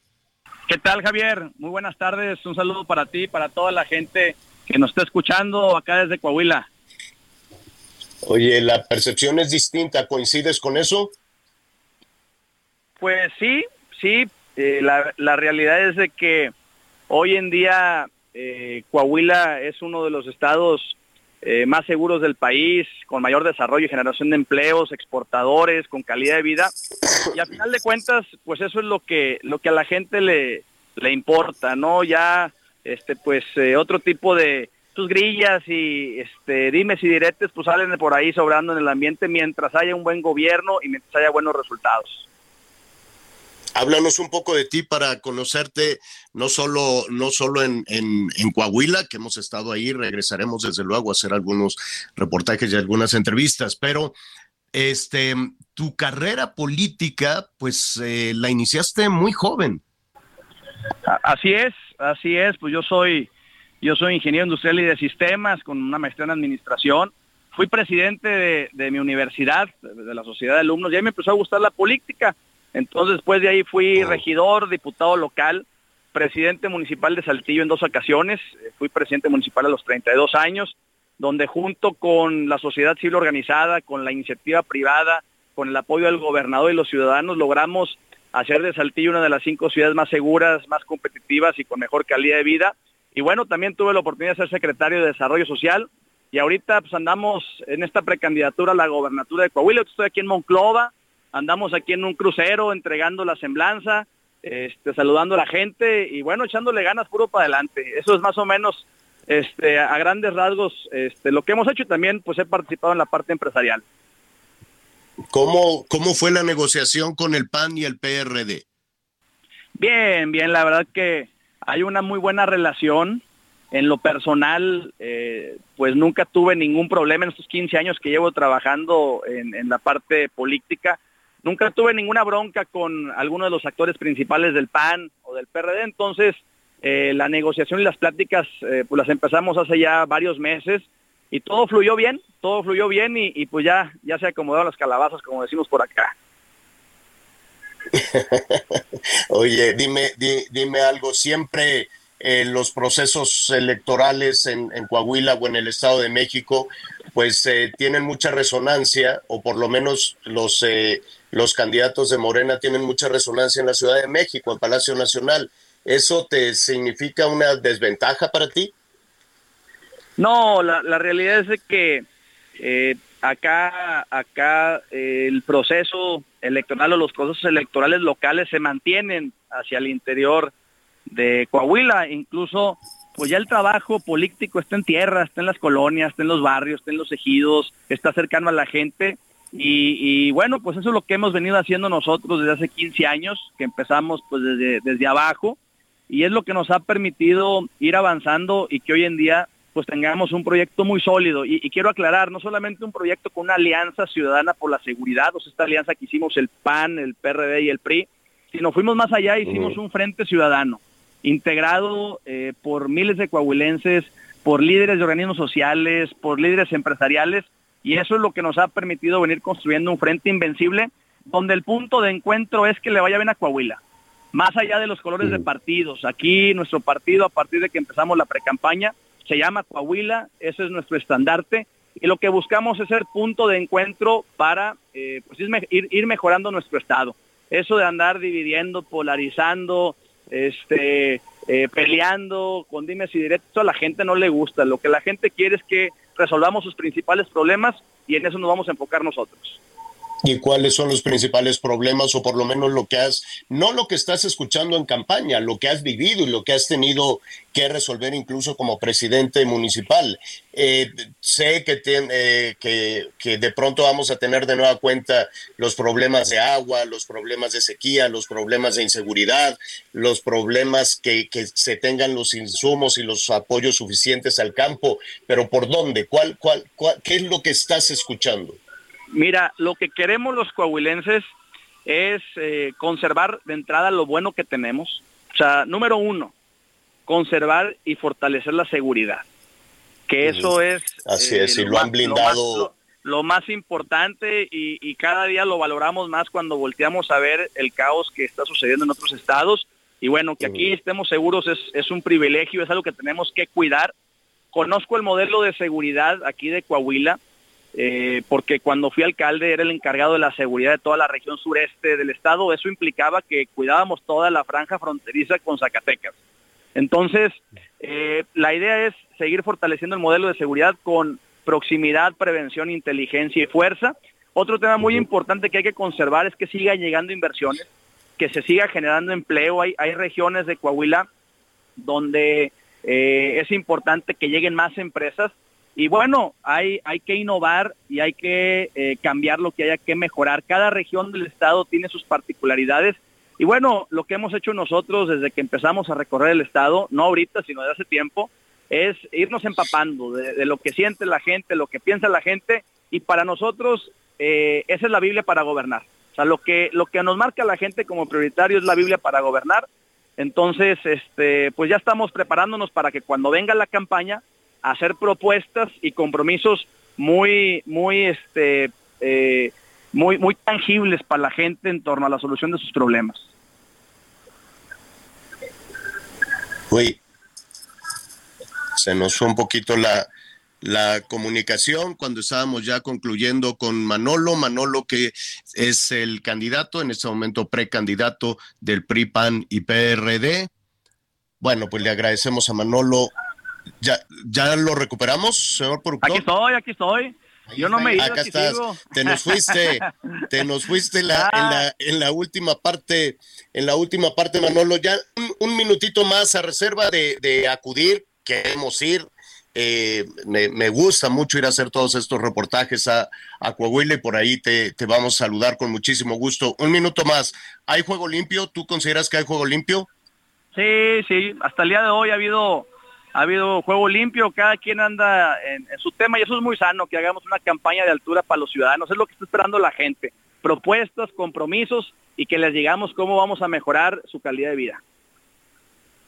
Bueno, pues ingeniero, te mando un abrazo, muchísimas gracias y espero saludarlos, este, y cuando digo saludarlos, pues es que quiero platicar contigo y quiero platicar con los otros también, ¿no? Para ver cómo está eh, por lo pronto el panorama por allá. Claro, claro, por acá estamos a las órdenes, les mando un fuerte abrazo acá desde el centro de Coahuila y aquí lo recibimos con gusto cuando, cuando tengan oportunidad.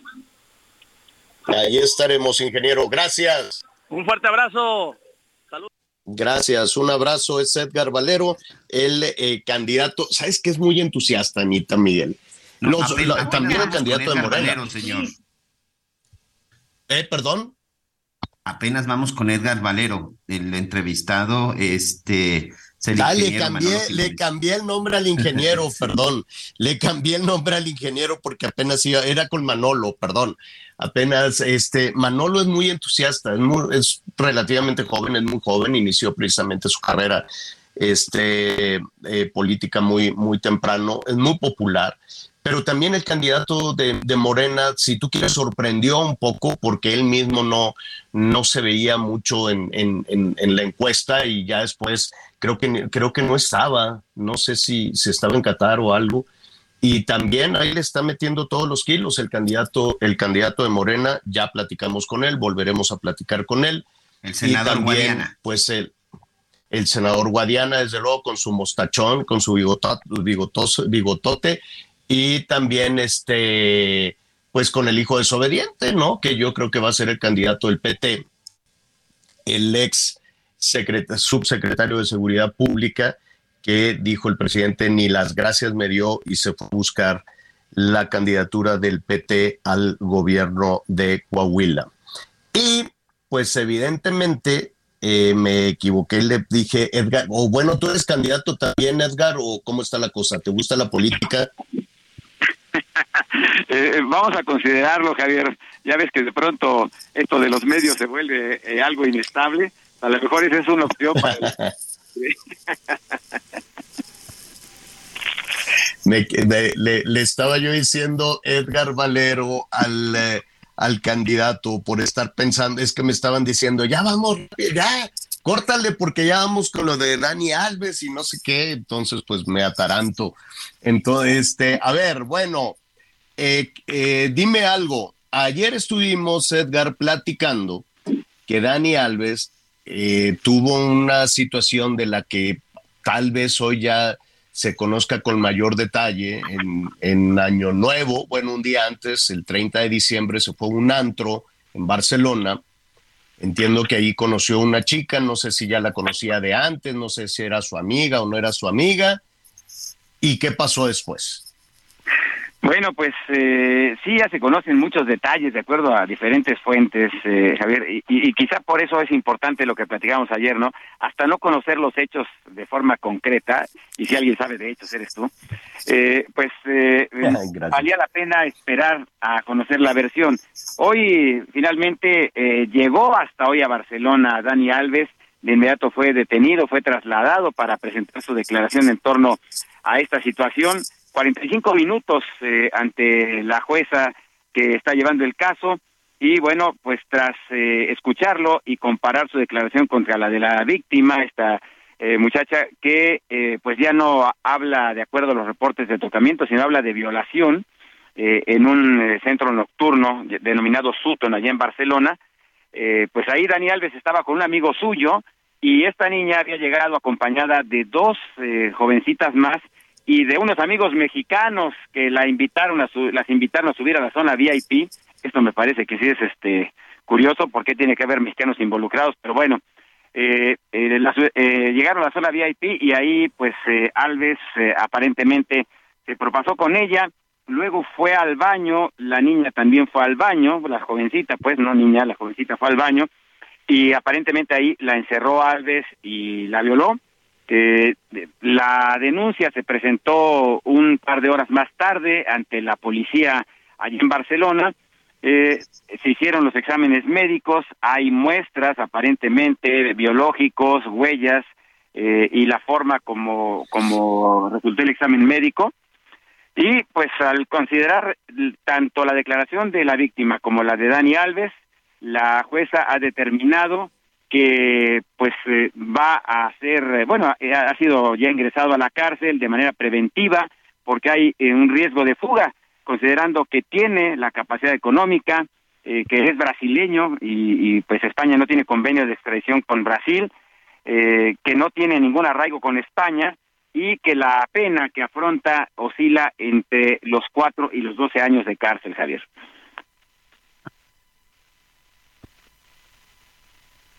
Sí, sí, Edgar, y fíjate que aquí el tema, te saluda Miguel Aquino, que como tú dices, pasó de ser un tema de acoso o de abuso a un tema de violación, que es lo más grave. Estaba leyendo ayer el periódico, un periódico español que según está ahí plantando o plasmando la narración de, de la mujer, y pues sí habla de, perdón por lo ser tan explícito, pero sí habla de una penetración e incluso de que hasta se hizo un examen médico. Si esto es real, y en efecto se hizo un examen médico y se llegan a encontrar ahí indicios de esta violación, o sea, eso sí es muy fácil de comprobar.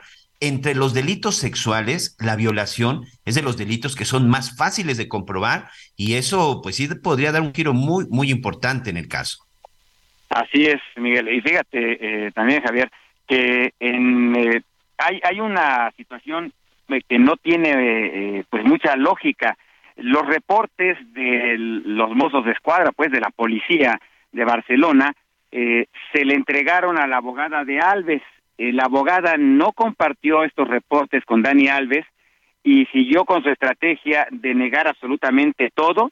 Dice Dani Alves que, que eh, en un principio lo había declarado que no conocía a esta señorita. Eh, sin embargo, eh, pues se, se, mantuvo, a pesar de la declaración de la víctima y las pruebas que lo incriminan, se mantiene esta versión de su parte. Sí, Edgar. Ah, sí, ahí estamos, que pensé que se había cortado. Man, mantiene, sí. mantiene esa versión de que, de que no la, la conocía, que vamos, que sí fue al baño, dice, pero que eh, no hay forma de, de, que uno elija quién va a estar en el baño cuando uno ingresa.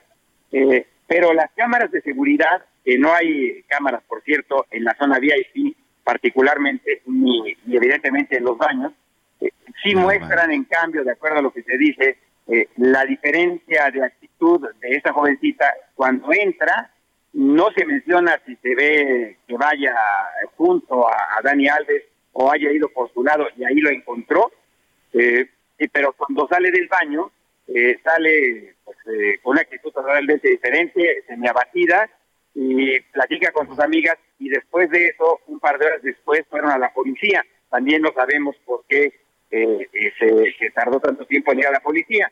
el Club Pumas de la Universidad ya emitió un comunicado hace un rato y dice que de conformidad a la información relacionada con el jugador y respecto a la situación jurídica procesal en la que se encuentra, el Club Universidad ejecutará las acciones y sanciones conducentes conforme se encuentran establecidas en el contrato laboral que se tiene celebrado con el deportista, así como con el reglamento interno de trabajo.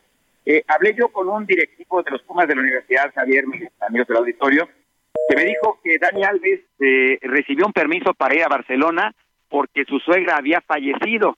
No se mencionó que fuera a acudir a un llamado de la justicia de Barcelona, que aparentemente así fue, notificado e invitado a comparecer.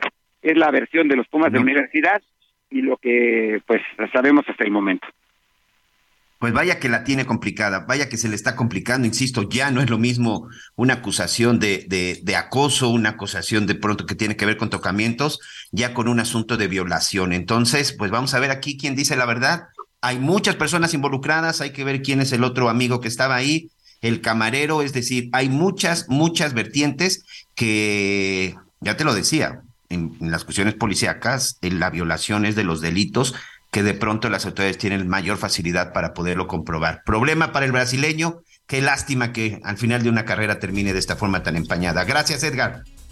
Gracias, Miguel. El jugador más laureado del mundo ha ganado 38 títulos en su carrera. Nada más. Bueno, te mando un abrazo. Buen fin de semana. Ya no sé si recuperamos al señor a la torre. Bueno, Anita Lomelí.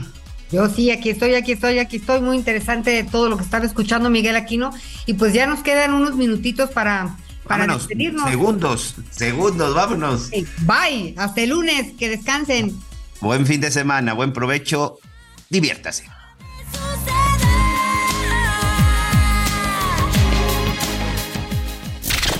Gracias por acompañarnos en Las Noticias con Javier La Torre. Ahora sí ya estás muy bien informado.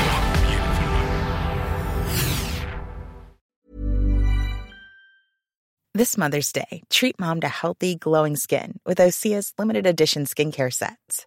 Osea has been making clean, seaweed infused products for nearly 30 years.